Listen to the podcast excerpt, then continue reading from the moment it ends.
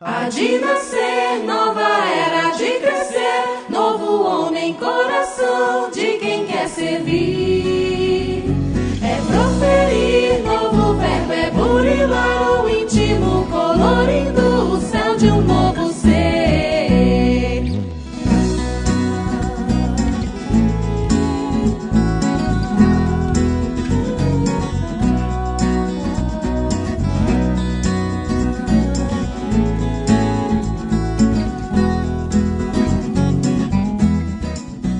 Olá pessoal, estamos iniciando mais um episódio do Pode Ser. Aqui é Thiago Franklin e o que é o espírito? Olá pessoal, aqui é Haroldo Dutra Dias, nesse novo episódio, e fica a pergunta: qual a relação entre a revelação mosaica e a revelação trazida por Jesus? Oi pessoal, aqui é Sérgio Lavarini, prazer estar com vocês de novo. E a pergunta que eu tenho para nós, para nossa reflexão, é a 459 do Livro dos Espíritos. Podem os espíritos influenciar-nos? Muito bom, pessoal. Hoje nós estamos com um episódio novo. Na verdade, é uma proposta que nós vamos precisar da colaboração de todos os ouvintes do Pode Ser. A cada 10 episódios nós vamos ter um Pode Perguntar. Esse é o décimo episódio, logo o primeiro Pode Perguntar de uma série que, se Deus quiser, nós vamos fazer de 10 em 10, né, Haroldo? Isso mesmo, Thiago. E Série longa. temos aqui várias perguntas dos ouvintes que mandaram por e-mail, nos comentários. Nós selecionamos algumas perguntas e tem chegado muita pergunta diretamente para o Haroldo. O pessoal é, querendo respostas do Haroldo, então nós selecionamos muitas perguntas e muitas perguntas iguais.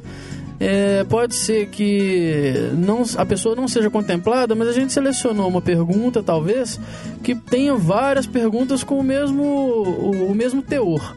Então nós vamos fazer apenas uma pergunta, tá? Bom, uma outra novidade para vocês. A partir de hoje, segunda-feira, nós vamos ter aí no site o Pode Perguntar. É uma sessão onde nós queremos contar com a colaboração de todos e vai funcionar da seguinte maneira. Você vai ver que tem uma listagem aí com o tema dos episódios que nós vamos gravar. O que, que vai acontecer? Você vai clicar num dos links, no tema que você escolher, que você queira fazer pergunta. Nós queremos a colaboração de todo mundo. Referência de estudo, perguntas. Entre lá e no comentário desse post que vocês vão encontrar com a sinopse de- do episódio que será gravado, nós gostaríamos que vocês enviassem perguntas. Para que na hora que formos gravar o episódio, a gente já tenha uma quantidade de material disponível para que a gente já possa introduzir na gravação. Então tem muita gente que mandou e-mail solicitando, perguntando: ah, vocês podiam divulgar que dia que vocês vão gravar, com quem? Para que a gente possa fazer perguntas antecipadas. Então tá aí um presente para vocês. Nós queremos a participação de todos. E queremos mais interação, né, Thiago? Divulgação do, do episódio, participação de todos. Por essa via, vamos dizer assim, mais oficial de participação, que não apenas mandar e-mail ou acessar. Ter um espaço específico no site, permanente. Isso, agora é um espaço permanente, é um espaço permanente de perguntas. Então nós queremos catalogar ali milhares de perguntas para que a gente tenha o trabalho de ter que ir ali dentro dessas perguntas selecionar a que nós vamos utilizar nos- na gravação dos episódios. Outra coisa que vocês poderiam fazer é o seguinte: é, observem todas as perguntas que já foram feitas, até para não fazer pergunta repetida e para completar algumas perguntas, né?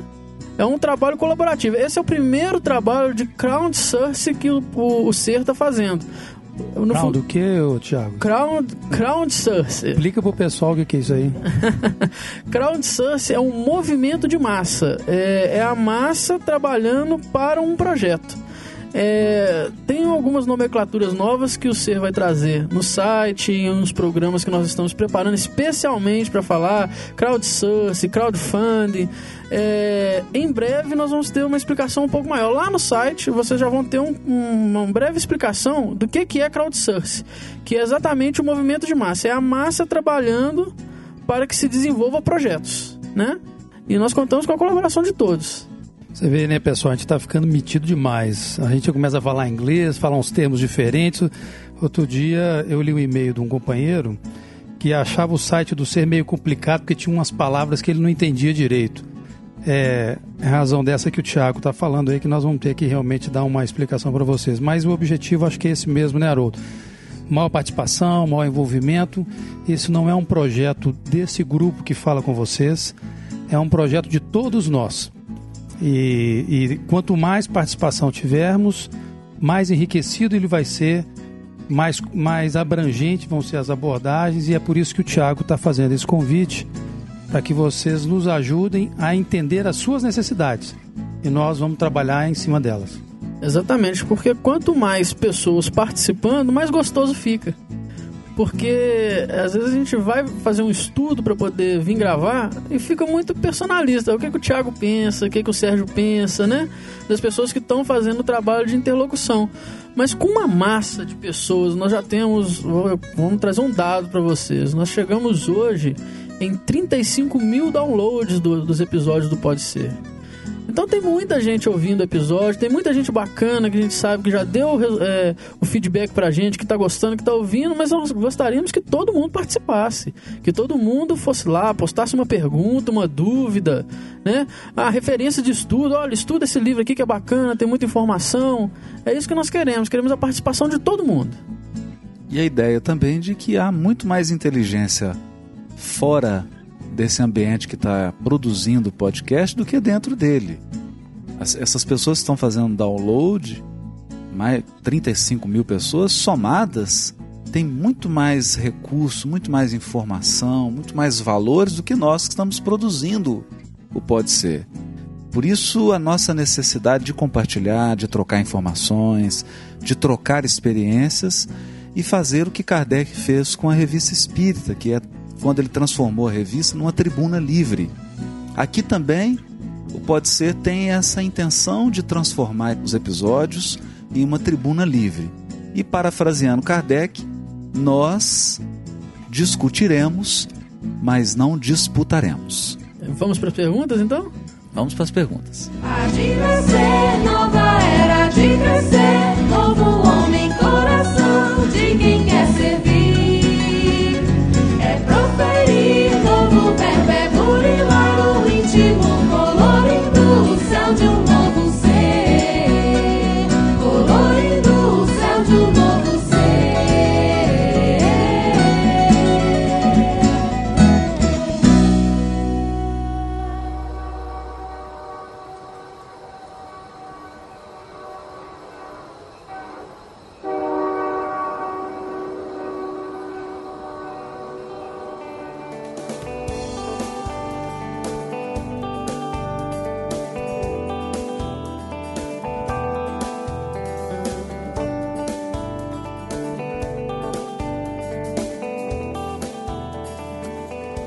Bom, pessoal, nós temos aqui um e-mail da Conceição Freitas, de Manaus. Ela diz o seguinte: Irmãos, tenho feito um estudo da obra Paulo Estevão, mas tenho tido muitas dúvidas em torno do parentesco. Eu gostaria de entender algumas dúvidas. Qual foi o Tiago que ficou com Pedro na casa do caminho?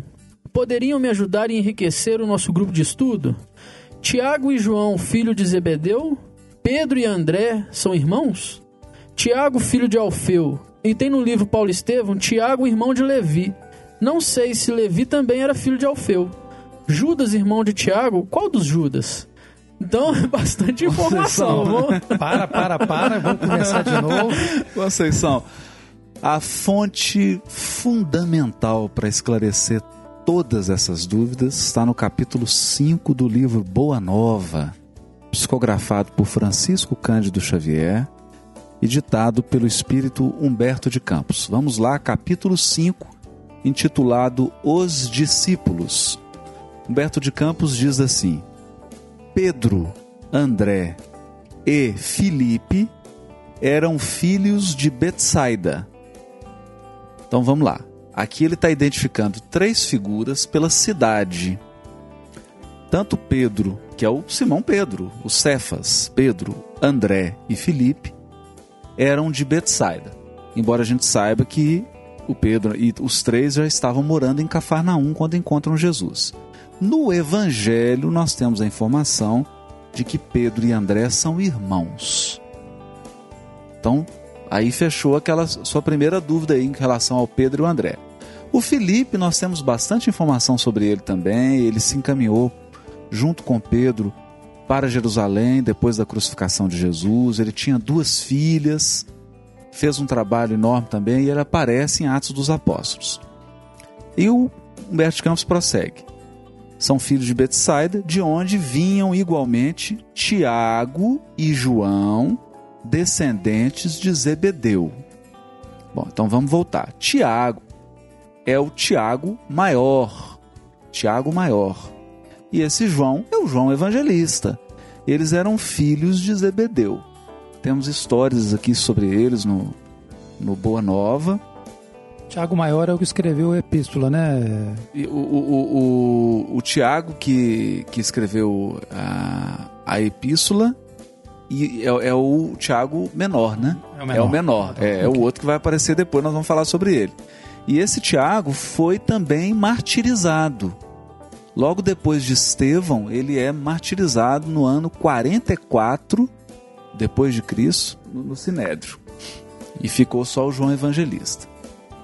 Depois temos Tadeu e Tiago, filhos de Alfeu e sua esposa Cleófas. Então aqui é o Tadeu, o famoso Judas Tadeu, Tadeu. E o Tiago. Esse Tiago aqui, a gente não pode confundir ele, olha, olha é, é, com o Tiago maior, irmão do João Evangelista. Esse é o Tiago menor, aquele que vai ficar na casa do caminho, aquele que tinha os hábitos arraigados judaicos. Né? Eles eram filhos de Alfeu e sua esposa Cleófas, parenta de Maria. Olha que informação interessante. Eram nazarenos e amavam a Jesus desde a infância, sendo muitas vezes chamados os irmãos do Senhor à vista de suas profundas afinidades afetivas. Aqui tem uma confusão que muita gente faz. Quando vai aos textos do Evangelho e encontra lá os irmãos de Jesus, e chegou Maria e seus irmãos. Esses irmãos estão citando lá, Humberto Campos está esclarecendo aqui. Esses irmãos é o Tadeu e o Tiago Menor, que na verdade não eram irmãos. Eram filhos de Alfeu de Cleófas, e Cleófas é parenta de Maria. Humberto Campos não fala qual o grau de parentesco mas eram chamados Senhor, a gente pode pressupor aí que ela fosse prima da Cleófas. Então aqui tem o Tadeu e o Tiago Menor. Depois temos Tomé, que descendia de um antigo pescador de Dalmanuta. Então Tomé é de Dalmanuta. E Bartolomeu nascera de uma família laboriosa de Caná da Galileia. O Bartolomeu é de Caná da Galileia. Olha que interessante isso. Onde Jesus, a primeira aparição pública de Jesus, o primeiro é, feito extraordinário de Jesus nas bodas de Caná. Simão, mais tarde denominado o Zelote, esse aqui não é o Simão Pedro, é o outro, né? Simão Zelote, deixara sua terra de Canaã para dedicar-se à pescaria. E somente um deles, Judas, destoava um pouco desse concerto, pois nascera em Iscariotes e se consagrava ao pequeno comércio em Cafarnaum onde vendia peixes e quinquilharias. Então aqui está a descrição dos doze, com os graus Mateus, todos né? aí. Você não é, aí Mateus. foi até bom ter é, o Sérgio ter feito essa, essa pergunta, Conceição, porque aqui, ó, Levi, Tadeu e Tiago, filhos de Alfeu e sua esposa Cleófas, esse Levi aqui é o Mateus. Isso. Então o Tiago menor é irmão do Tadeu, do chamado Judas Tadeu, e irmão do Levi, que é o Mateus, o evangelista. E eles eram filhos dessa parenta de Maria. Eles são chamados, esses três aqui, Mateus, Tadeu e Tiago Menor, de irmãos de Jesus. Só foi bom o Sérgio ter lembrado isso aí. Né? Espero que a gente tenha ajudado a te esclarecido um pouco mais. É o capítulo 5 do livro Boa Nova. Agora, seria legal, é, Conceição, depois, né, já que vocês estão fazendo um estudo uh, da obra Paulo Estevão, e com essas contribuições que o Haroldo acabou de trazer, depois compartilha conosco como é que anda esse estudo, que, que, Nossa, que caminho está tomando, Sérgio, né? É. O Haroldo é um, um expert é uma... na, Não, na, eu sou mais na... um apaixonado do que.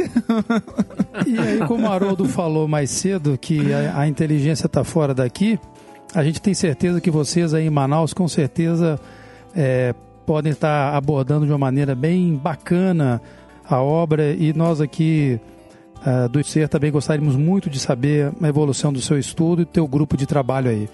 Fica um abraço carinhoso da nossa parte e as melhores vibrações para que vocês possam prosperar nesse trabalho bacana que está sendo feito aí na, na floresta amazônica, no norte do Brasil. Parabéns aí pela iniciativa de vocês.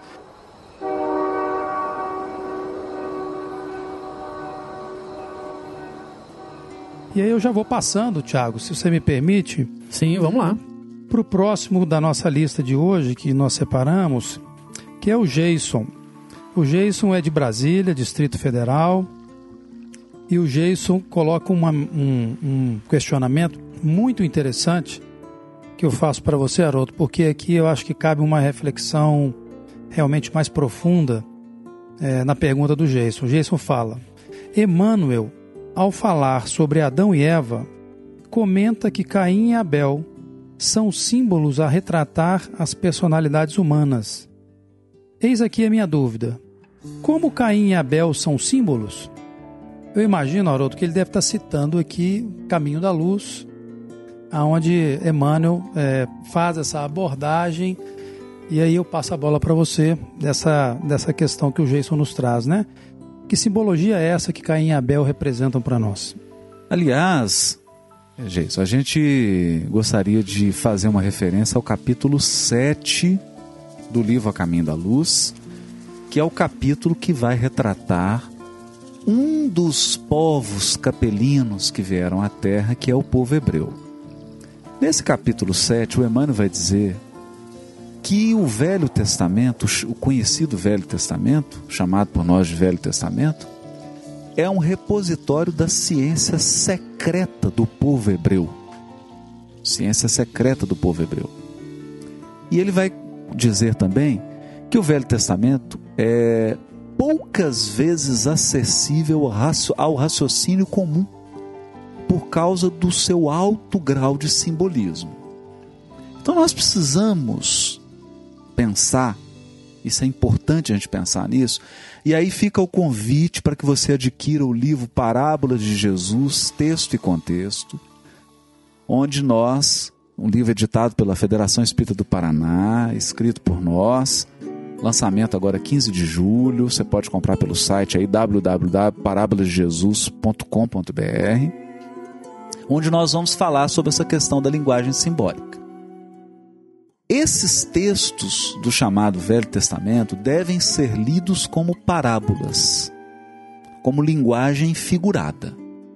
Nós vamos chamar, o termo técnico na verdade é machal.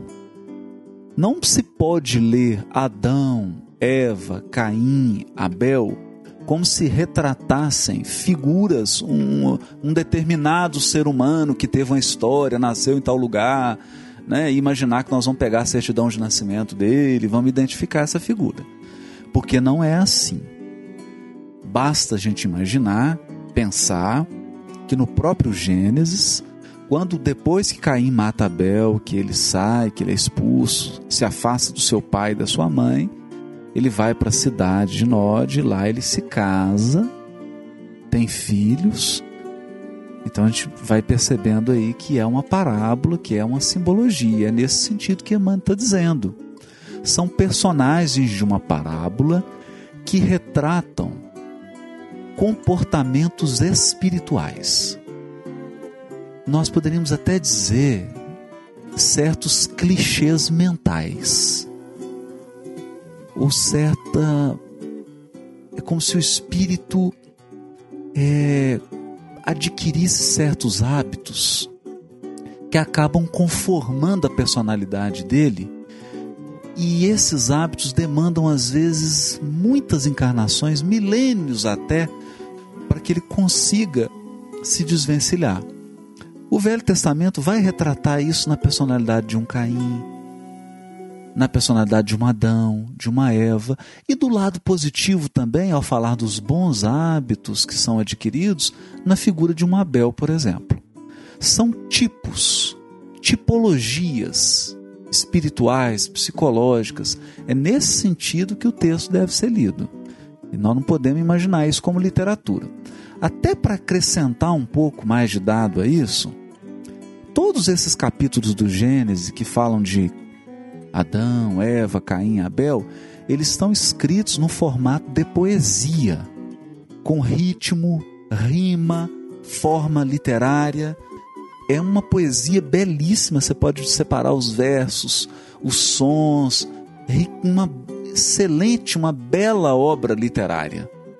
Mais um motivo para a gente não ler isso literalmente, ainda mais agora no século XXI, né? Não tem o menor sentido a gente ler esses textos ao pé da letra.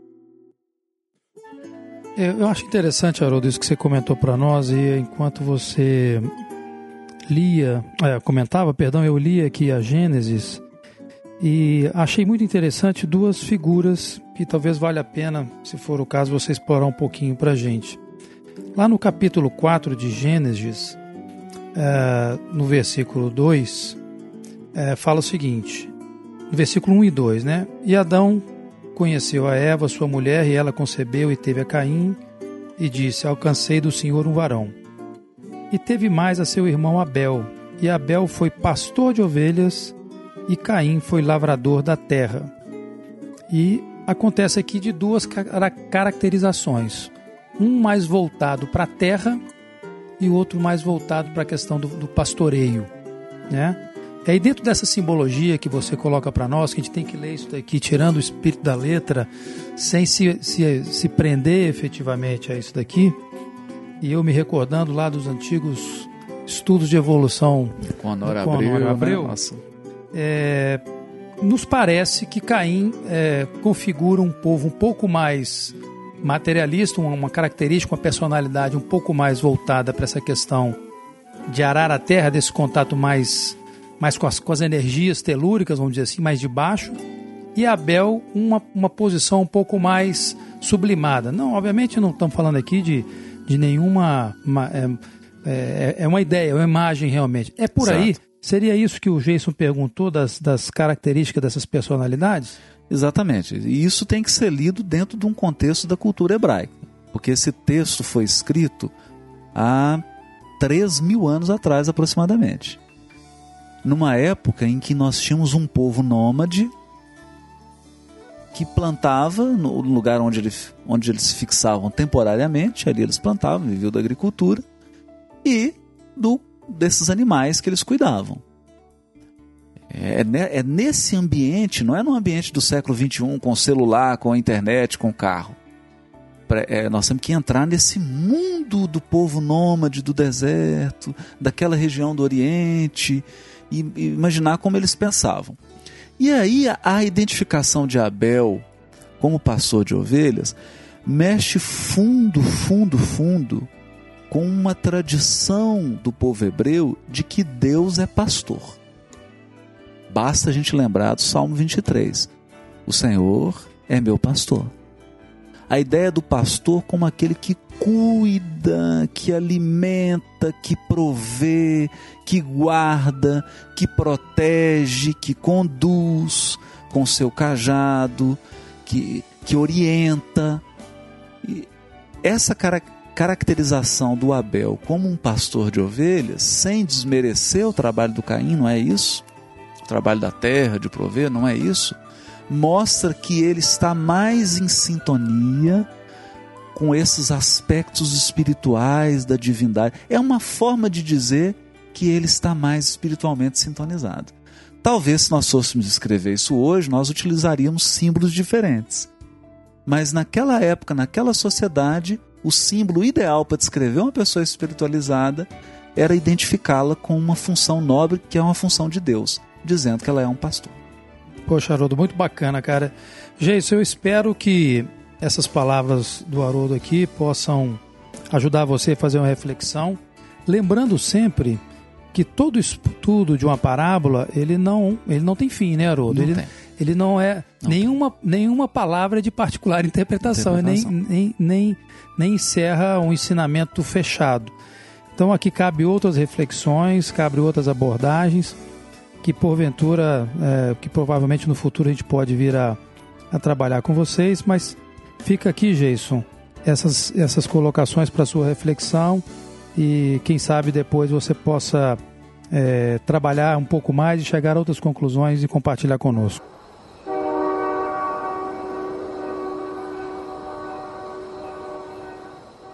E aí, Tiago, qual a próxima? Temos aqui uma pergunta do Clóvis Luiz Francisco da Silva. Ele é de Santa Luzia, daqui de Minas Gerais. Ele diz o seguinte: Gostaria de saber como estão os trabalhos acerca da obra sobre o Apocalipse, que o Haroldo disse estar trabalhando nela. Já está prestes a ser publicado ou demora muito ainda? Estou muito ansioso para saber sobre os ciclos menores do Apocalipse. Clóvis, meu amigo, na verdade nós tivemos que até alterar a estratégia da tradução. Nós estamos dando continuidade à tradução pelas cartas de Paulo. Agora nós invertemos. Estamos fazendo a tradução de trás para frente e no livro Apocalipse. Para que a gente termine a tradução do Apocalipse e possa escrever essa obra. Nossa intenção é ano que vem lançá-la. Eu não vou dizer aqui uma data, um mês, mas pretendo que seja no primeiro semestre. Aproveitando aí esse momento intenso da transição que se inicia, e recomendo que você assista o DVD que foi gravado no, em Curitiba, no Paraná, um seminário sobre Apocalipse, onde nós aperfeiçoamos, acrescentamos dados àquele seminário que foi feito em São José do Rio Preto e que também já é uma preparação para esse livro que a gente pretende escrever. Então, eu pretendo, se Deus quiser, primeiro semestre do ano que vem, lançar esse livro aí tá, tratando sobre o Apocalipse. É, lembrando que o DVD de Curitiba ainda não foi lançado, né? Ele ainda vai ser lançado, é só pro pessoal não. Onde que eu compro, onde que eu acho. Mas ainda agora não foi no final do mês de junho ou início de É. julho, o DVD já, já vai estar disponível na, no site da Federação Espírito Paraná, feparaná.com.br. Explica aí, Tiago, o que que aconteceu lá em Curitiba? Fala aí como é que esse DVD foi produzido, o que, que foi feito. Porque eu acho que a turma está escutando, mas Ah, não sim. vivenciou como a É, gente vivenciou o, isso é, lá, né? O pessoal deve ter visto aí a notícia de que o Haroldo foi fazer uma temporada no Paraná, né?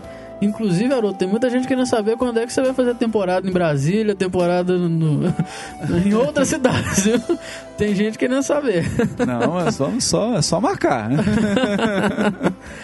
Bom, é, nós tivemos um, um- um belíssimo seminário, né? Foram vários estudos que o Haroldo fez no Paraná. E tivemos um estudo, um seminário sobre o Apocalipse, é, complementando bastante aquele seminário feito em São Paulo, São José do Rio Preto.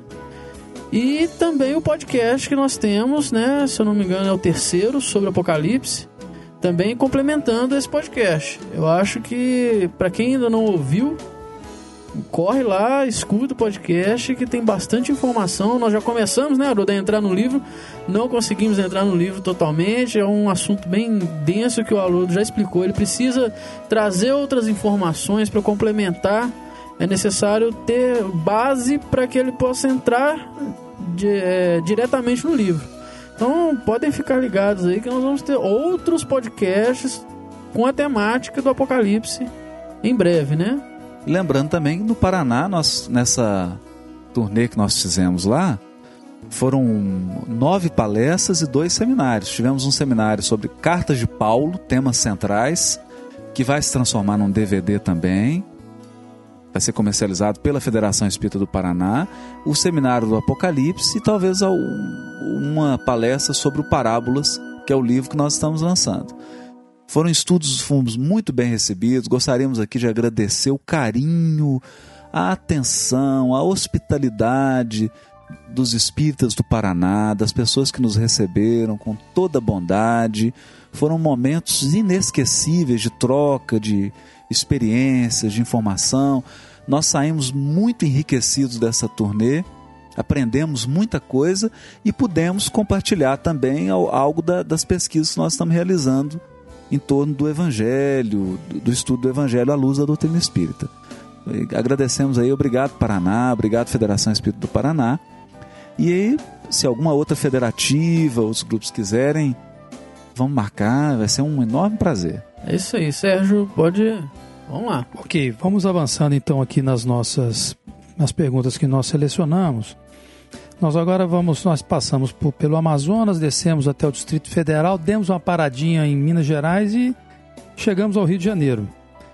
E quem nos, nos manda a pergunta aqui é o companheiro Moura Júnior. Ele é morador do bairro de Campo Grande, na cidade do Rio de Janeiro. E ele escreve o seguinte, Haroldo. Segundo o Novo Testamento, na segunda carta de Paulo aos Coríntios, no capítulo 3, dos versículos 13 a 16, Paulo diz o seguinte: E não somos como Moisés, que punha um véu sobre a sua face para que os filhos de Israel não olhassem firmemente para o fim daquilo que era transitório. Mas os seus sentidos foram endurecidos, porque até hoje o mesmo véu está por levantar na lição do Velho Testamento o qual foi por Cristo abolido. E até hoje, quando é lido Moisés, o véu está posto sobre o coração deles. Mas quando se converterem ao Senhor, então o véu se tirará. Pergunta o companheiro é, Moura Júnior. Pergunta o companheiro Moura Júnior. Jesus de fato aboliu o Antigo Testamento? Você poderia nos ajudar a compreender estas passagens? E antes de eu passar a palavra para você, Haroldo, você me permite, o companheiro ele está fazendo uma referência à carta de Paulo que cita uma passagem do Êxodo, quando Moisés desce do Monte Sinai e o seu rosto resplandecia, era meio iluminado. E naquele momento, quando ele falava com os, os chefes das tribos que estavam no processo, ele cobria o rosto para uh, não incomodá-los. Me parece que a interpretação, que a, a leitura que a gente faz, que aquela luz causava talvez alguma interferência. Eu passo a palavra para você que conhece isso muito mais do que eu, para poder é, responder a pergunta do Moura Júnior e é importante contextualizar, né? Exatamente. Bom, Moura, é, essa pergunta sua dá um episódio do podcast. Vamos, né?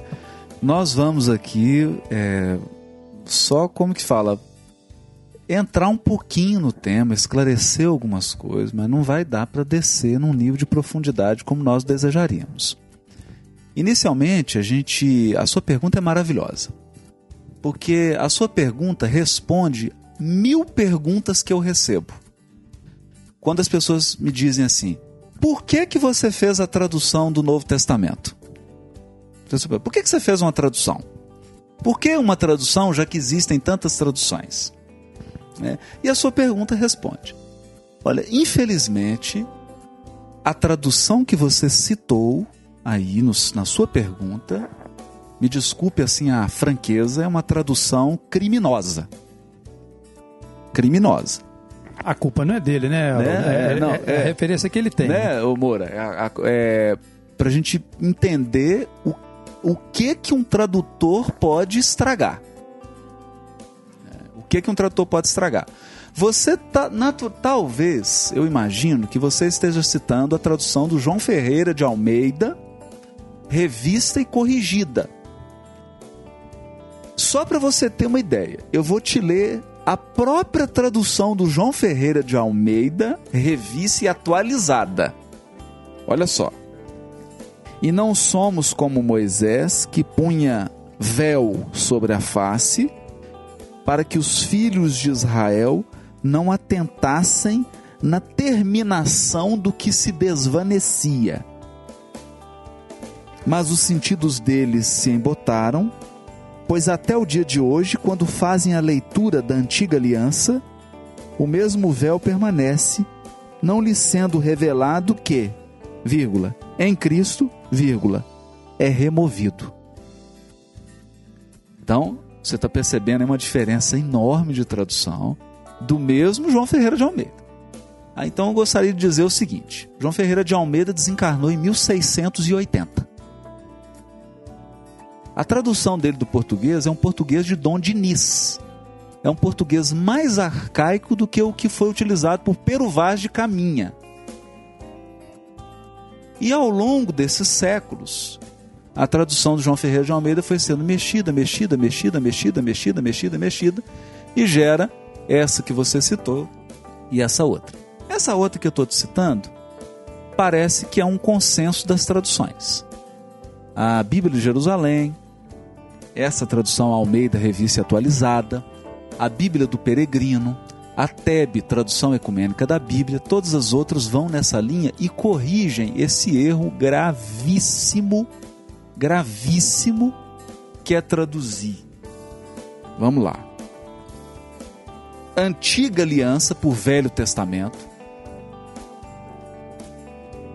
E colocar abolido, se referindo ao Velho Testamento, quando o texto fala que o que vai ser removido é o véu.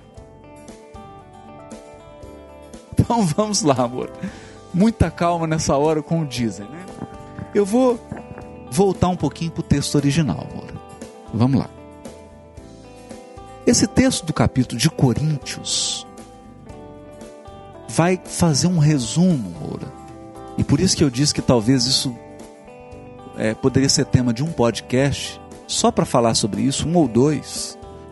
Porque esses pequenos versículos que você citou, eles resumem o pensamento central de Paulo que estão nas epístolas todas. Eu indicaria que você desse uma lida num livro editado pela Edições Loyola, chamado Paulo, Novas Perspectivas, de um bispo anglicano chamado Nicholas Thomas Wright. Paulo, Novas Perspectivas, editora Loyola. Sugeriria que você desse uma lida nesse livro, porque ele vai dizer, e esse é um bispo anglicano, portanto é um protestante, que vai dizer que Lutero, Calvino e os primeiros reformadores fizeram uma interpretação absolutamente equivocada do pensamento de Paulo.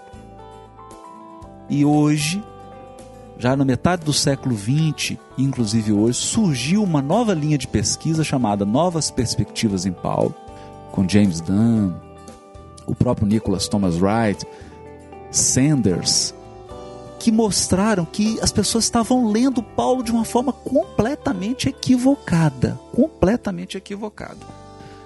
Eu vou só voltar um pouquinho no texto original e nós vamos falar um pouquinho desse tema. O texto diz assim: Tendo, pois, tal esperança, com muita parecia, procedemos. Estou citando a palavra em grego. Por quê? Aqui eles vão traduzir por ousadia, coragem, franqueza, mas parecia é literalmente transparência. Olha só, olha a sutileza de Paulo. Ele está dizendo assim: mas com muita é, mas com, com essa esperança nós vamos, vamos agir agora com muita transparência. Aqui ele já está fazendo uma oposição entre transparência, as coisas as, as claras e as coisas cobertas com véu. Olha que interessante. Ele continua. E não como Moisés punha um véu sobre o rosto dele, para que os filhos de Israel não fitassem ou não encarassem Eistotelos tu catargumeno. Olha só. Para que os filhos de Israel não encarassem o telos. Telos é finalidade, meta, objetivo. É o fim, mas não é no sentido no fim de término só. É o fim no sentido do, da finalidade, do o fim do determinado. O Paulo está dizendo que Moisés colocava o véu para que o povo de Israel não enxergasse a finalidade, a meta daquilo que estava sendo desativado. É um texto complicado. Ou que está se desvanecendo, que está acabando. Então aqui o Sérgio citou esse texto que ele está citando aqui, é, é Êxodo, capítulo 34, versículo 34. O que que fala lá? Moisés subiu ao Monte Sinai. Antes de subir, ele fala para Deus assim: Eu quero ver tua face. Na linguagem simbólica do Velho Testamento. Subiu sozinho, né? É, é subiu sozinho, é porque ninguém podia subir é, com ele. É, é importante destacar. Né? Subiu e falou: Quero ver tua face. E Deus fala para ele: Nenhum ser humano pode ver a minha face e continuar a viver. Vamos guardar isso. Nenhum ser humano pode ver a minha face e continuar a viver. Por quê? Porque Deus é chamado pelo povo hebreu de o eterno. E o ser humano é o perecível. Então, como que o perecível pode encarar, pode fitar o que é eterno? Pensa, Moura. Como é que algo que está se desvanecendo, como é que algo que está morrendo pode encarar o que é eterno?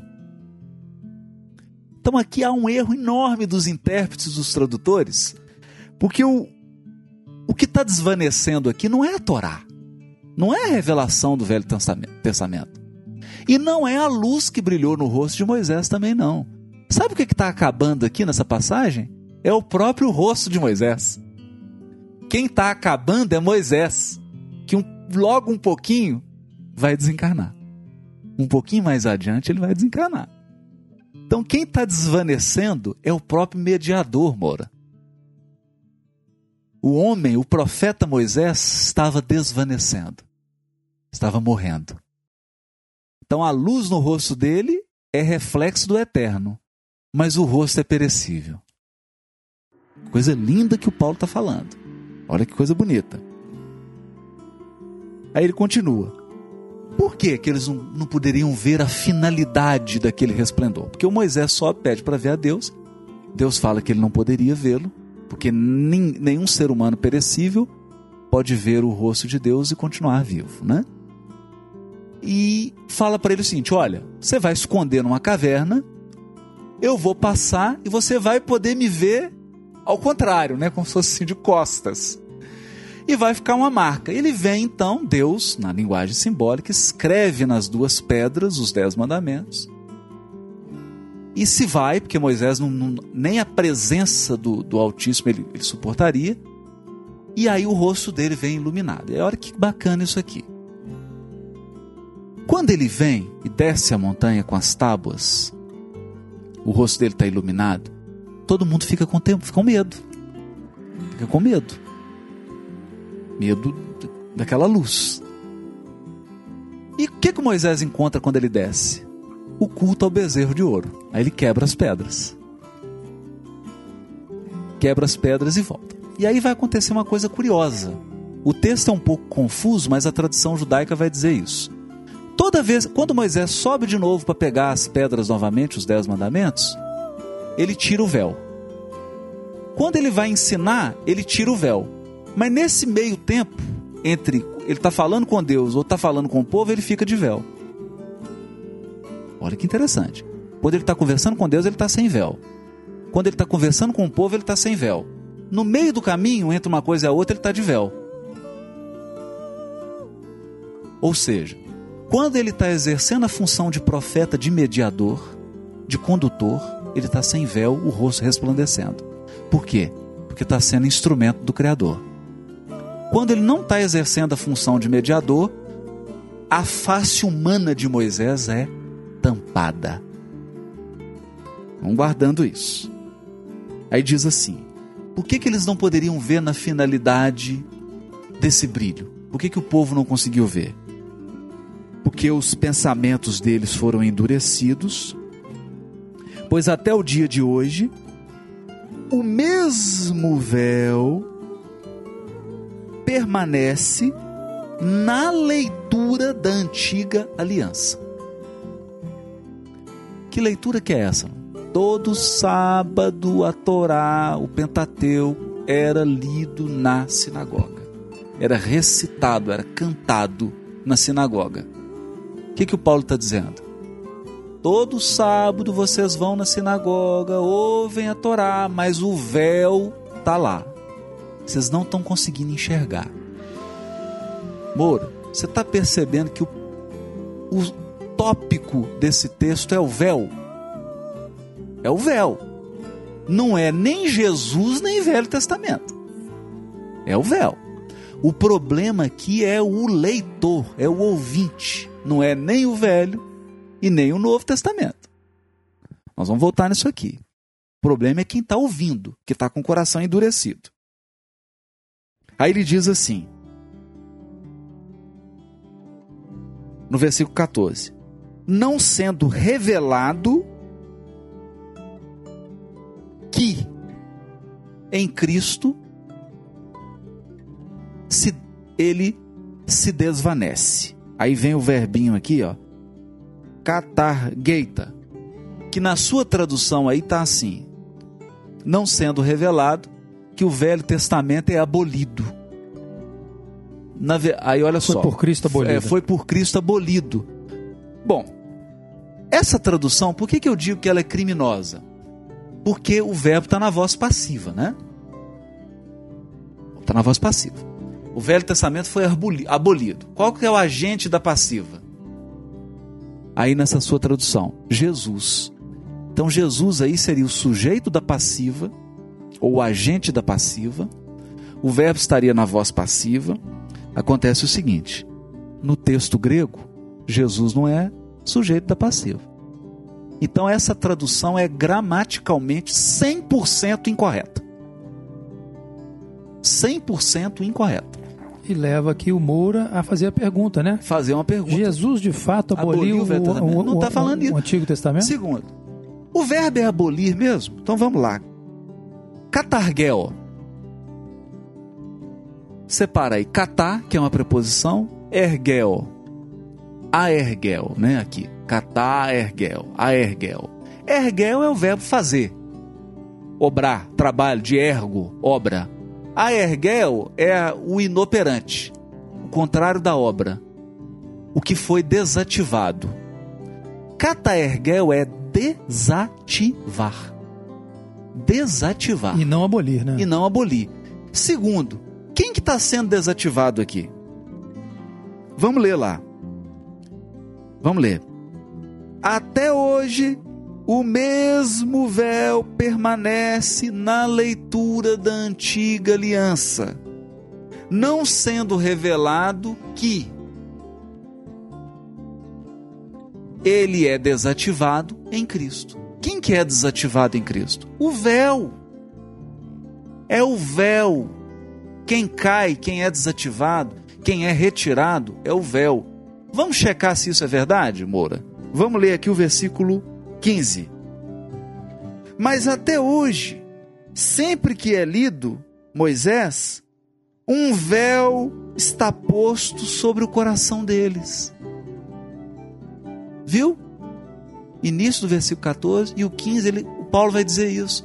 Olha, tem um véu, vocês não estão conseguindo ler corretamente o Pentateuco porque tem um véu. Esse véu em Cristo, com Jesus, esse véu é desativado. Cataergel, desativado. Vamos lá para o 16?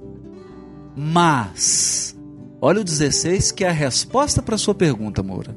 Mas, quando eles se voltarem para o Senhor, e aqui, Moura, tem essa, essa, esse se voltar é muito importante. Por quê? Quando Moisés desce com esse rosto resplandecente, diz a tradição judaica que era próximo de Yom Kippur.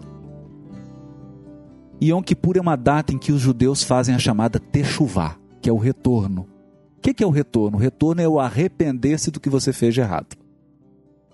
Então, olha o jogo de palavras que Paulo está usando aqui. Mas, se eles fizerem uma Techuvá, se eles se voltarem, se eles se arrependerem, se eles se voltarem para Deus, que, que vai acontecer?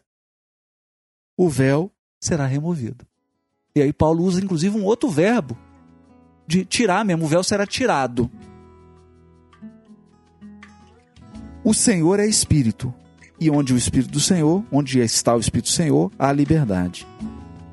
Nós todos, com o rosto descoberto, com o rosto desvendado, contemplamos a glória do Senhor. Na mesma imagem, somos transformados de glória em glória, como o Espírito do Senhor. Olha só, amor, que interessante isso aqui. O que o Paulo está dizendo é que o voltar-se para Deus, o arrepender-se, agora conduzido por Jesus, faz com que o véu seja tirado e o nosso próprio rosto resplandeça. Por quê, Moura? Não vai dar para eu entrar nisso aqui, nós vamos prometer para você, vamos gravar um episódio sobre esse tema. Porque um tema central nas cartas de Paulo é que com Jesus houve uma nova criação e uma nova aliança. Eu recomendo que você assista o DVD que eu gravei no Paraná chamado Cartas de Paulo, Temas Centrais, onde nós vamos explicar um pouco disso. É um pressuposto para entender isso, sobre a questão da nova aliança. Por isso que Paulo está chamando aqui de a velha aliança, a nova aliança. E quando ele se refere à velha e nova aliança, amor, ele está se referindo a um texto de Jeremias. Um texto muito importante de Jeremias que fala da renovação da aliança. É Jeremias capítulo 31 e está em Ezequiel capítulo 36 também, a revelação da aliança. Você vai encontrar na página 153 e 154 do livro do Nicholas Thomas Wright uma explicação sobre isso. Infelizmente não vai dar para a gente aprofundar mais sobre isso, mas eu só queria te dizer o seguinte, para a gente fechar. Esse texto não está falando de oposição entre Novo Testamento e Velho Testamento. Até porque uma coisa é aliança, outra coisa é Torá, amor. A Torá, o Pentateuco, nós chamamos de Velho Testamento, é mais amplo do que o que está escrito aí, velha a aliança antiga. Porque Deus fez várias alianças. Ele fez uma aliança com Abraão, ele fez aliança com Jacó, ele fez aliança com Isaac. Essa aliança foi renovada várias vezes. Os profetas falam na renovação e falam que quando o Messias viesse, seria feita uma nova aliança. Você lembra do texto de Joel? Derramarei do meu espírito sobre toda a carne, essa nova aliança aí, espírito sendo derramado. Então, você chamar a aliança de Velho Testamento, de Pentateuco, de Torá é incorreto. Incorreto. Por quê? É a aliança que Deus fez com Moisés que gerou o Pentateuco. Primeiro Deus fez uma aliança com Moisés. Aí Moisés subiu no Sinai e lá ele recebeu a Torá. A Torá é o presente da aliança, mas não é a aliança. A aliança é o pacto. É um pacto.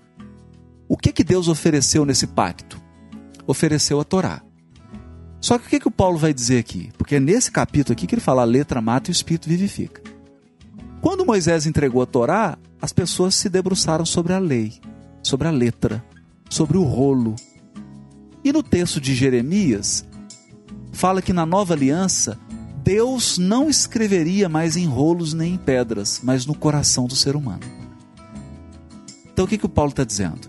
Que na nova aliança, a Torá vai estar tá escrita no nosso coração. Então você não precisa de rolo, você não precisa mais de pedra, porque a pedra, a letra que está na pedra, é morta, ela mata mas a ela é escrita no coração, quando alguém vive, ela é vida. Então, só para a gente fechar, amor, eu vou ler aqui um textinho que está no Jesus no Lar. Quando Jesus, no capítulo 3 do livro Jesus no Lar, capítulo 3 chamado Explicações do Mestre. O livro Jesus no Lar é psicografado por Francisco Cândido Xavier, ditado pelo espírito Neio Lúcio. Jesus fala assim: ele pergunta, como procedes para conservar o leite inalterado e puro no benefício doméstico? Senhor, antes de qualquer providência é imprescindível lavar cautelosamente o vaso em que ele será depositado. Se qualquer detrito ficar na ânfora, em breve todo o leite se toca de franco azedume e já não servirá para os serviços mais delicados. Jesus sorriu e explanou. Assim é a revelação celeste no coração humano. Se não purificarmos o vaso da alma, o conhecimento, não obstante superior, se confunde com as sujidades de nosso íntimo, como que se degenerando, reduzindo a proporção dos bens que poderíamos recolher. Em verdade, Moisés e os profetas foram valorosos portadores de mensagens divinas.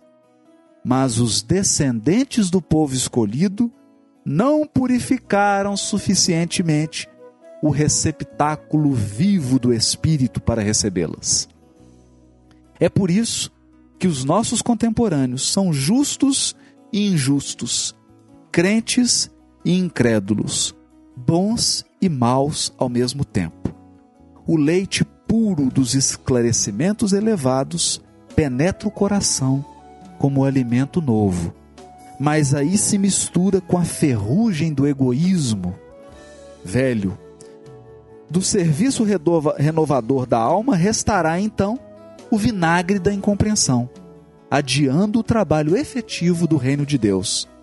A pequena assembleia na sala de Pedro recebia a lição sublime e singela, comovidamente, sem qualquer interferência verbal.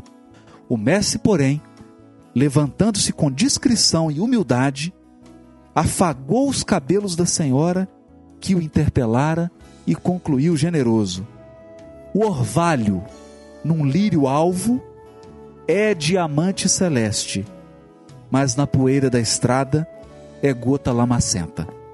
Não te esqueça desta verdade simples e clara da natureza. Então eu gostaria de te dizer o seguinte, Moura. A revelação de Moisés é como um orvalho. Se ela cai num lírio alvo, ela é diamante celeste. Mas se ela cai na poeira da estrada de um coração inferior, ela é gota lamacenta. O problema não é de Moisés, Moura. O problema é de coração de quem ouve a revelação. Um abraço. Poxa, Haroldo, muito legal. Gente, eu queria é, só contextualizar para vocês aqui o seguinte. Durante esses minutos que o Haroldo falou para nós sobre essa passagem, vocês puderam é, participar ao vivo de um pedaço de tradução das cartas de Paulo, das né? Das cartas de Paulo, verdade. Com certeza. Para que vocês possam ver. O e tá feita aqui, aqui agora, né? É. Peguei o texto grego aqui. É, então vocês estão vendo aqui em primeira mão uma tradução real, né? Haroldo está aqui cercado de livro, equilibrando o livro entre as pernas aqui, só para que vocês possam imaginar como é que está acontecendo esse momento. E para finalizar, Haroldo, eu me lembrei e eu acho que deve ter a ver com isso, acho que você pode até é, fazer uma referência para nós, do versículo 51 do capítulo 27 de Mateus, quando fala que Jesus, quando desencarna, o véu do templo se rasgou. Se tá rasgou. João também. É, é a mesma o véu coisa, do né? templo se rasgou. É, é, é a mesma referência, Era né? o véu. Que é esse mesmo véu que, que se mesmo rasga, véu, mostrando véu. que nós temos que romper com isso. Outra é isso? coisa, quando ele sobe no Monte Tabor, o rosto dele resplandece. Transfiguração. Por Porque Jesus ia receber a Torá no Monte Tabor? Não. Ele é a Torá viva. Jesus é a revelação, só que agora não mais na pedra. Antes, encarnada, né? Antes ela era na pedra, agora ela é encarnada, ela é, ela é um ser. Antes era uma pedra, um rolo lido, agora não. Agora é uma consciência que vive, que age, que sente, que ajuda, que ama, que acolhe. É uma Torá viva. É como se você. É multimídia, né? É como se você pudesse sentir cheiro, cor, sabor, perfume, vibração. É a Torá viva, por isso que o rosto dele resplandece. E aí, quem que vai visitar ele lá no Monte Tabor? Moisés e Elias. É, isso aí. Os três. Uhum. Então, uma referência, de novo, ao Sinai, à revelação, e o que o Paulo está querendo dizer, né? Sobre isso, que o dia que nós vivermos a revelação, o dia que nós praticarmos o Evangelho e a Torá em toda a sua integridade, nós também vamos resplandecer e vamos ser feita a imagem e semelhança de Deus. Fantástico, Haroldo. Assim, eu queria, é só finalizando aqui, gente, reforçar esse, esse trabalho que o, o Haroldo está fazendo da tradução que mostra para gente é, essas novas vertentes, esses novos pontos que, que abrem para nós um entendimento melhor e maior uh, desses escritos e que com certeza Deus há de, de te abençoar para que você continue nesse trabalho e, e, que isso seja editado com rapidez para que todos os amantes como Moura uh, do estudo do Evangelho possam é, aprofundar mais o seu conhecimento. E aí, Thiago, como é que nós vamos agora? Não, maravilha. Eu, inclusive, já anotei aqui que o próximo, um próximo não, mas já é mais uns episódios que estão aqui com o tema anotado pra gente poder gravar, viu? É, esse dá é uns dois. Fantástico, viu? É, vamos lá, Sérgio. Quem que é o próximo aí? Bom, nós continuamos aqui na cidade do Rio de Janeiro. Nós saímos agora lá da Zona Oeste, de Campo Grande, vamos ali para a Zona Norte, no Maracanã. E nos encaminha aqui a pergunta Maria do Carmo Vivas. E ela escreve muito carinhosamente assim: Queridos amigos, quando vocês falaram na Biblioteca do Ser, tem um comentário sobre os dez livros básicos para estudarmos o Antigo e o Novo Testamento. Venham acompanhando o trabalho maravilhoso de vocês e aguardando que fosse postado na página do Ser a relação dos dez livros básicos para o nosso estudo. Como tal relação ainda não apareceu, tomei a liberdade de solicitar-lhes encarecidamente. Haroldo, Haroldo, abre é, o jogo, Haroldo. Dá uma puxão de orelha aí na gente, Maria do Carmo. Muito Maria, obrigado. Maria do Carmo. Maria do Carmo, nós estamos prometendo aqui. Esse episódio, indo ao ar, ele irá ao ar com a lista dos 10 livros. Pode aguardar. Vai estar junto aí com os 10 livros. E vocês podem dar uma verificada na lista do Pode Perguntar, que nós colocamos aí como estudar o Novo Testamento, como estudar o Velho Testamento. Então nós vamos ter dois episódios que o Haroldo vai nos ensinar como estudar. Quais são as chaves, como, né, como, qual, qual é o melhor caminho para a gente poder estudar o, o, o, Novo Testamento. E esses livros, nós vamos colocar esses livros, Mário Carlos, já está combinado também com o pastor Enéas, que é um grande amigo aqui de Belo Horizonte.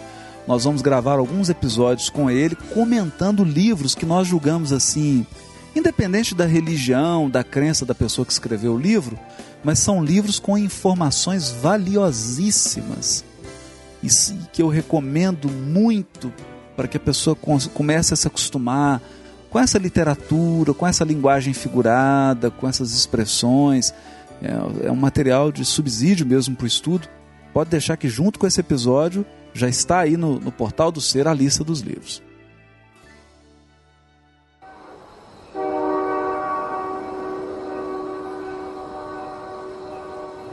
Nós temos aqui também uma mensagem da Sheila Silva, ela é daqui de Belo Horizonte. Ela diz o seguinte: Amigos do Ser, boa noite. Sinto-me à vontade para chamá-los de amigos, pois os episódios do Ser têm sido tão descontraídos que tenho a sensação de conhecê-los de longa data. Parabéns uma vez mais. Haroldo, gostaria de esclarecer uma dúvida surgida durante a audição de um dos episódios. Algumas vezes você disse que figuras mencionadas no Apocalipse têm seu significado encontrado no Velho Testamento e citou exemplos. Assim, eu entendi que devemos sempre recorrer ao Velho Testamento para compreender o Apocalipse além, é claro, de outros livros teológicos que o interpretam. Pergunto: a Bíblia pode ser comparada a um novelo de lã multicor, formado por uma única linha que se desenrola à medida que os livros foram escritos? Cada parte com sua nuance, mas tratando de histórias que se complementam? Devemos nos valer de todo o conteúdo do Velho Testamento para interpretar também os textos dos evangelistas e de Paulo no Novo Testamento? Ó, Chile, nós vamos ter que criar aqui um pode responder. Que você já deu a resposta maravilhosa, a imagem utilizada do novelo, muito linda. É isso mesmo.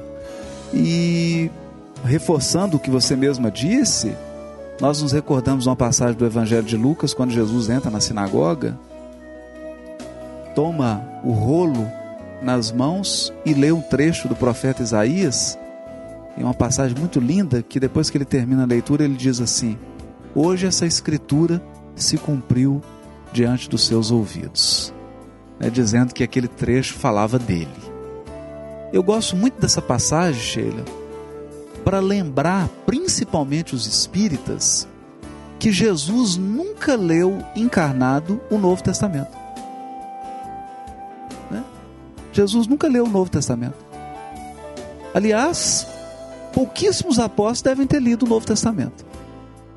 A maioria dos primeiros cristãos, dos primeiros mártires, Estevão, todos eles, as grandes figuras do cristianismo, só leram o chamado Velho Testamento.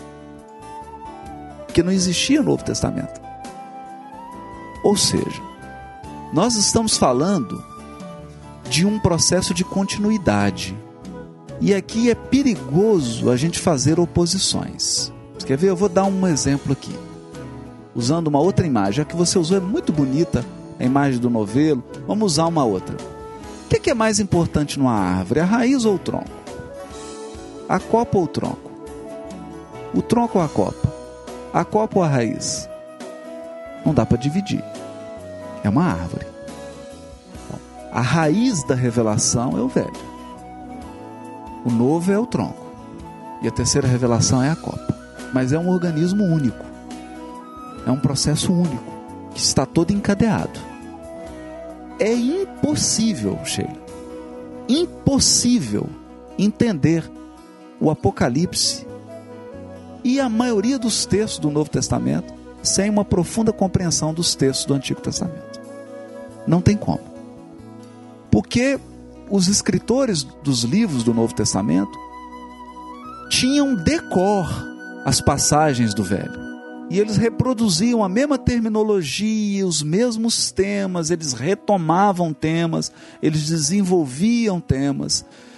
Para dar um exemplo concreto, o livro do profeta Daniel e o livro Apocalipse.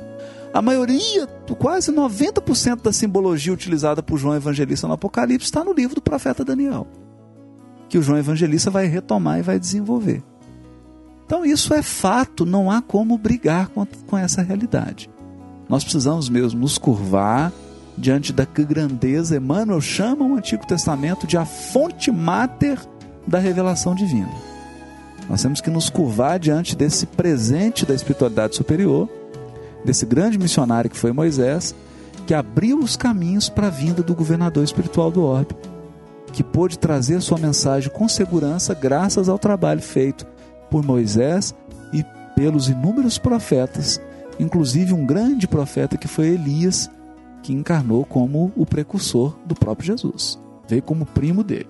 Então temos que ter uma reverência, um respeito enorme pelos textos do Antigo Testamento. Beleza, Haroldo. Agora, saindo do Rio de Janeiro, fomos para Belo Horizonte de novo. Vamos descer agora lá para o Paraná. Os nossos amigos lá. Paraná. Nos manda aqui uma mensagem, o Juliano Schmidt nós inclusive estivemos com ele lá, me lembro de, de, de tê-lo conhecido quando estivemos lá no Paraná. E ele manda a seguinte mensagem para você, Haroldo. Olá, Haroldo. Gostaria de saber como se dará a publicação da segunda parte do Novo Testamento e se há um projeto para a tradução do Antigo Testamento. Senhor, meu querido, olha, um abraço aí. Obrigado pela acolhida desse tempo que nós tivemos aí no, Paraná. No Paraná. Na verdade, o ser e nós é, já integramos o ser, somos um dos fundadores do ser, junto com essa equipe toda aqui, Tiago Franklin, Júlio Corrade, Sérgio Lavarini, Theo, as duas Sheila, Sheila Corrade, Sheila Lavarini, Cláudia, minha mulher, André, Guilherme, nosso querido Guilherme, somos fundadores aí do ser e o ser tem muitos sonhos. Em breve vocês vão ver publicado aí no site do ser todos os sonhos do ser e o que, que ele precisa para realizar esses sonhos. E um, alguns desses sonhos, dentre eles está a tradução completa do Novo Testamento e a tradução completa do Antigo Testamento. Então esse é um sonho sim. O novo, se Deus quiser, final do ano, início do ano que vem, nós já estamos terminando esse trabalho de tradução do novo e aí então entraremos com uma equipe de trabalho na tradução do Antigo Testamento. Porque a ideia é ter toda a Bíblia traduzida com essas notas, com essa visão diferente, com esse enfoque literário, dando suporte para os nossos estudos. Esse é um dos sonhos, sim, do SEI. E pedimos aí que todos vocês incluam o nosso grupo nas preces para que a gente consiga realizar esse sonho. E em breve nós estaremos pedindo a cooperação e a ajuda de todos para que esses sonhos se realizem.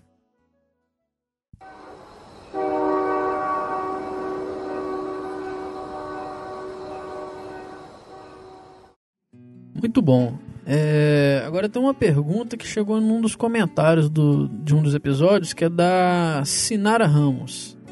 Ela pergunta o seguinte: Considerando a palestra do Haroldo sobre Apocalipse e a do Afonso sobre os trabalhadores da última hora, mediante a oportunidade dada para muitos espíritos infelizes de reencarnarem e considerando o quadro caótico de violência e de atraso moral em que vivemos, Na visão do Haroldo, como se procederá o exílio descrito por muitos que está previsto para esse período de transição? Isso já vem acontecendo? Quando vamos começar a ver no horizonte que estamos mudando? E o que devemos esperar para os próximos anos? Sinara, eu me recordo de um trecho do livro A Caminho da Luz, quando Emmanuel faz referência a uma terceira reunião que se realizaria nas proximidades da Terra, daquela comunidade de espíritos puros e angélicos, da qual Jesus é um dos membros, a fim de decidir sobre os destinos da Terra. E o Emmanuel diz assim no livro: O que sairá desse conclave divino? Não sabemos. Porque é defesa a um soldado saber dos planos de um general. Então, cenário, eu te digo o seguinte: aqui está falando com você um soldado, um raso soldado. Os detalhes dessa programação pertencem a Jesus.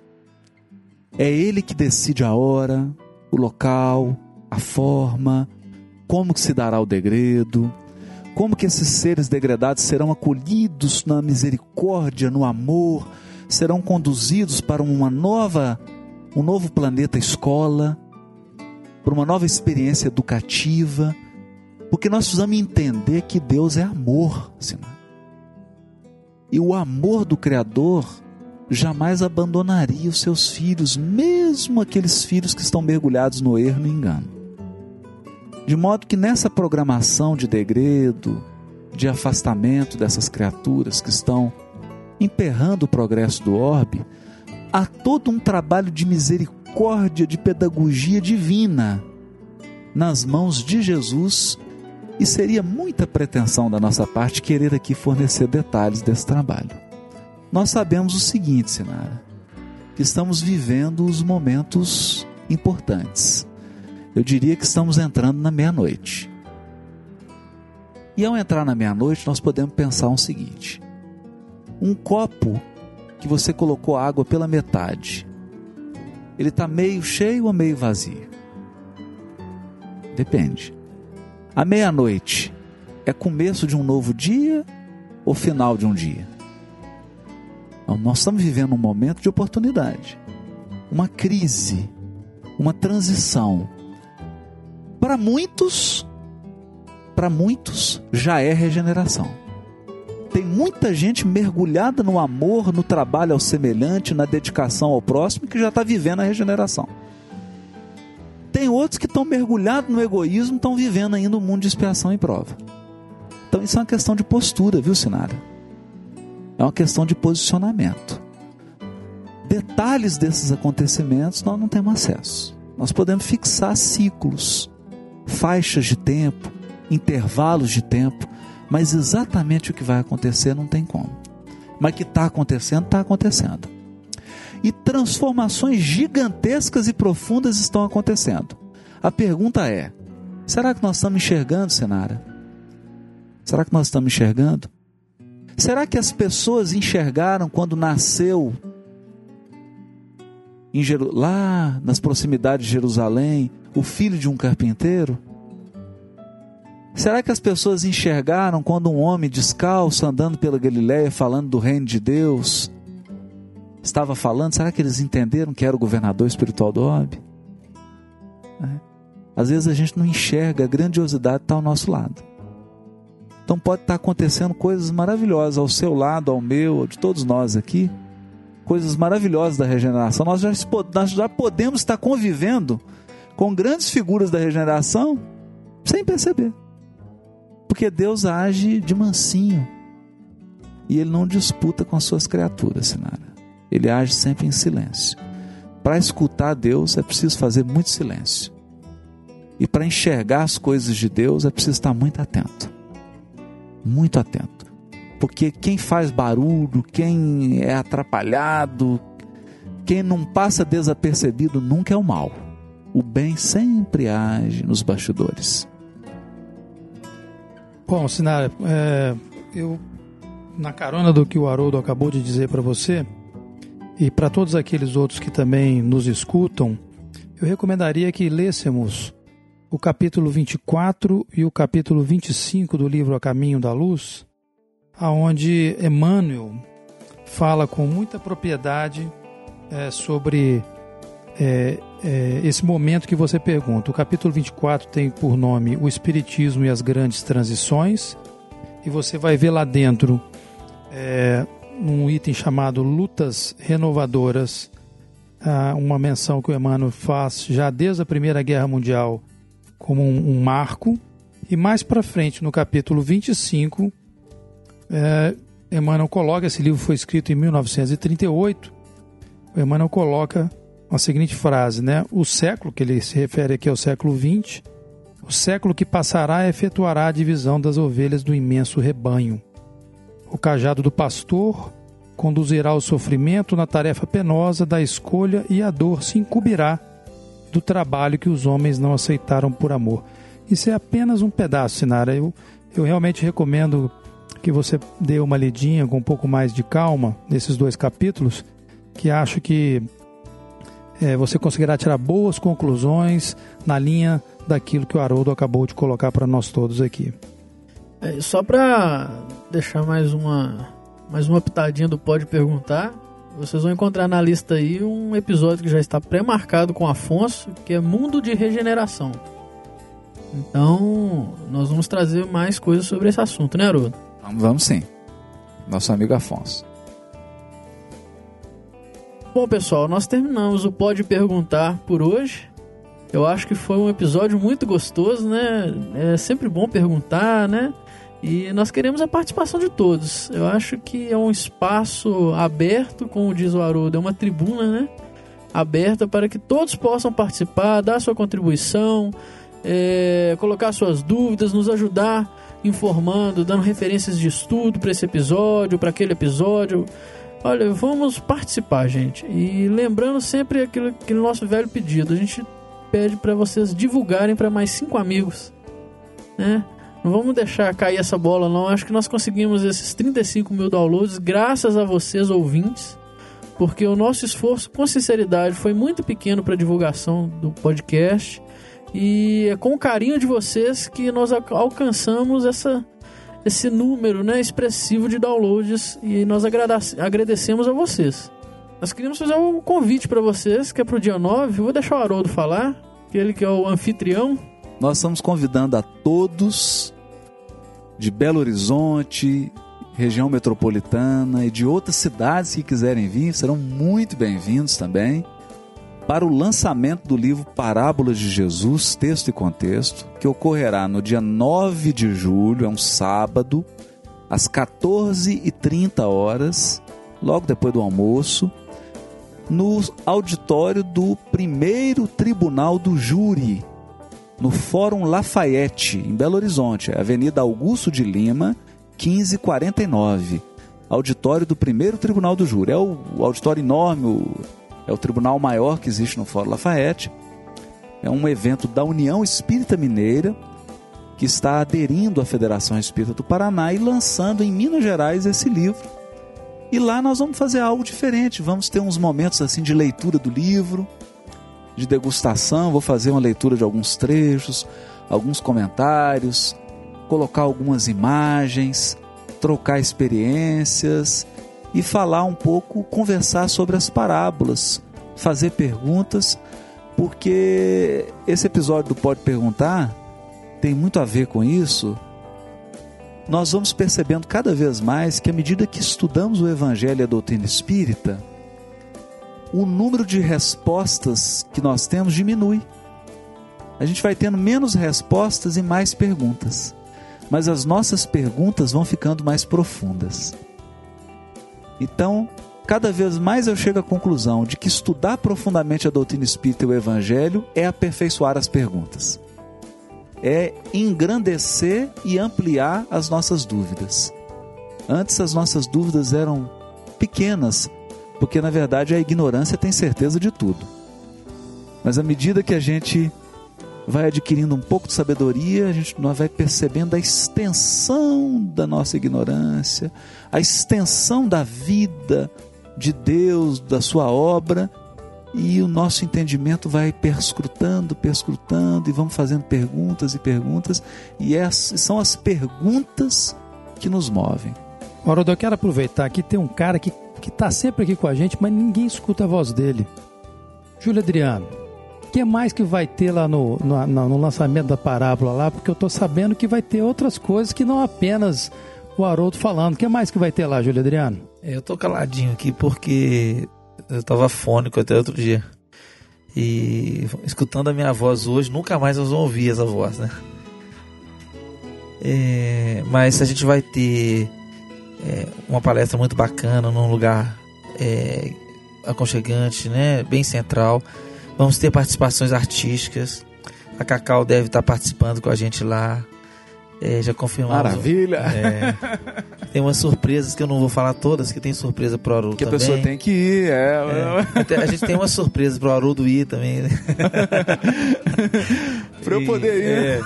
É, Já tá dando comichão aqui, é, né? para as pessoas que não estiverem em Belo Horizonte, estiverem mais distantes, impossibilitadas de vir, nós teremos a transmissão ao vivo, né? Pela TVC. Então, então ó, pera um pouquinho. Eu quero mandar uma mensagem aqui agora pro nosso companheiro José Damião, lá de João Câmara, no Rio Grande do Norte. Ah, ô, Zé Damião, um abraço pra você, meu querido. Zé Damião mandou para nós a seguinte mensagem. Se me permite aqui, Tiago, estou entrando na tua seara. Ele mandou a seguinte mensagem, Júlio Adriano. Tenho acompanhado os posts do Portal Ser e outros sites. E lhes digo, tem muita, mas muita gente interessada em acompanhar o lançamento do livro. No entanto, estão distantes, como nós aqui da Seara Espírita Aura Celeste de João Câmara, lá no interior do Rio Grande do Norte. Coisa linda. Creio que vocês poderiam reunir todos nós, transmitindo o evento ao vivo pela internet.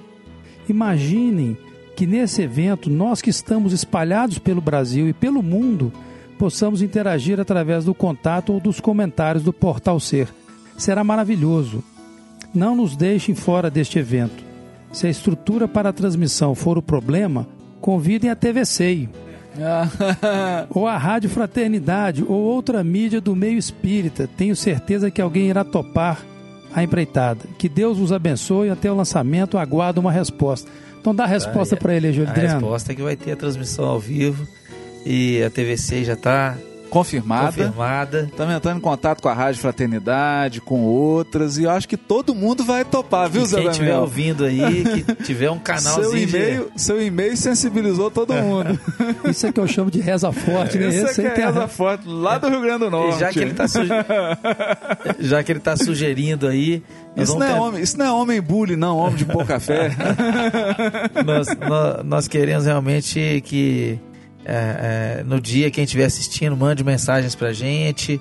A gente vai tentar, dentro do possível, estar recebendo lá no dia e, e- e quem sabe Responder ao vivo, né, Júlio? falar, dar um recadinho lá, né, em agradecimento à Certeza, participação. com certeza. É, a, a gente tem notado que a participação de- dos ouvintes da- do podcast está sendo intensiva e a divulgação também.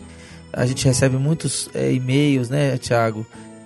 Nós, ah, nós, sobre a carta nós temos que até. E nós temos que uma carta falar. aqui pra gente fechar o podcast com esse episódio, gente, com chave de ouro. Mas então, Haroldo, antes de você terminar, é agradecer mesmo e pedir que vocês continuem apoiando. E, e- e tomando a até a- já a palavra aqui do, do Tiago, é, nos desculparmos aí pela ausência né, é, do, do podcast no- durante algumas semanas, que- em que principalmente o, Haroldo teve no Paraná e nós viajamos acompanhando ele. É, foi um período de, de amadurecimento também do podcast, da criação do, do Pode Perguntar e a gente gostaria de, de que fosse sempre de 10 em 10 e por, por esse motivo fomos segurando aqui eh, os episódios, mas eh, eh, as coisas estão voltando aos eixos e se Deus quiser eh, a gente vai colocar esse trem no trilho, esse trem de mineiro no trilho, né? E seguir em frente. Mas olha, nós recebemos uma carta aqui muito emocionante do Carlos e da Beth, de Campo Grande, que nos mandaram Campo Grande, Mato Grosso do Sul, né? Campo Grande, hoje, Mato Grosso do Sul. hoje nós estivemos aqui com, exatamente, isso, com o é. Moura Júnior, que era Campo Grande, É, lá do o- Rio de Janeiro. O Moura Júnior é do Rio de Janeiro. Esse aqui é. É. Campo Grande, Mato Grosso do Sul. De um grupo maravilhoso, onde eles expõem lá para as pessoas palestras e tive assim a, a emoção de ver o grupo todo reunido em torno de uma palestra que nós fizemos. E Carlos e Beth, olha, muito obrigado. Nós já tiramos fotografia aqui dessa carta feita à mão por vocês. Ficamos muito emocionados mesmo. Gostaríamos que Jesus abençoasse vocês dois nessa tarefa maravilhosa que vocês estão fazendo de divulgação. Recebemos as mensagens do Chico, ficamos sabendo que vocês distribuem essas mensagens para todos aí. E nós também, Carlos e Beth, somos esses distribuidores de mensagens também, porque é, o que nós estamos fazendo aqui é simplesmente distribuir as mensagens que não são nossas são retiradas desses livros também, da obra do Chico, da obra de Kardec e de outras obras subsidiárias, seguras e sérias, e fazendo esse papel de divulgação, como vocês fazem. Mas um, realmente uma carta dessa emociona a gente e nós pedimos a Deus que nos inspire para que a gente esteja à altura desse carinho, de, de tudo que vocês têm feito. E por favor, continuem junto conosco, de coração ligado pertinho da gente, vamos trocando aí as experiências. Muito obrigado mesmo por todo esse carinho. É, foi fantástico, né? Receber uma cartinha, é, assim como muitos e-mails que nós temos recebido, é, que nos deixa muito emocionado. Eu, particularmente, é quem faço a leitura dos e-mails do, durante o dia. E assim que a gente recebe um, uma mensagem de reconforto, né, que a gente continue fazendo o trabalho, eu já repasso para toda a equipe para que todos possam sentir né, esse carinho de vocês. E está sendo muito emocionante desenvolver esse trabalho junto de vocês. É um trabalho de vocês e é, a gente só tem a agradecer, né? As palavras que a gente tem recebido. E é isso aí. Um abraço. Um abraço a todos. Até o próximo podcast, com certeza.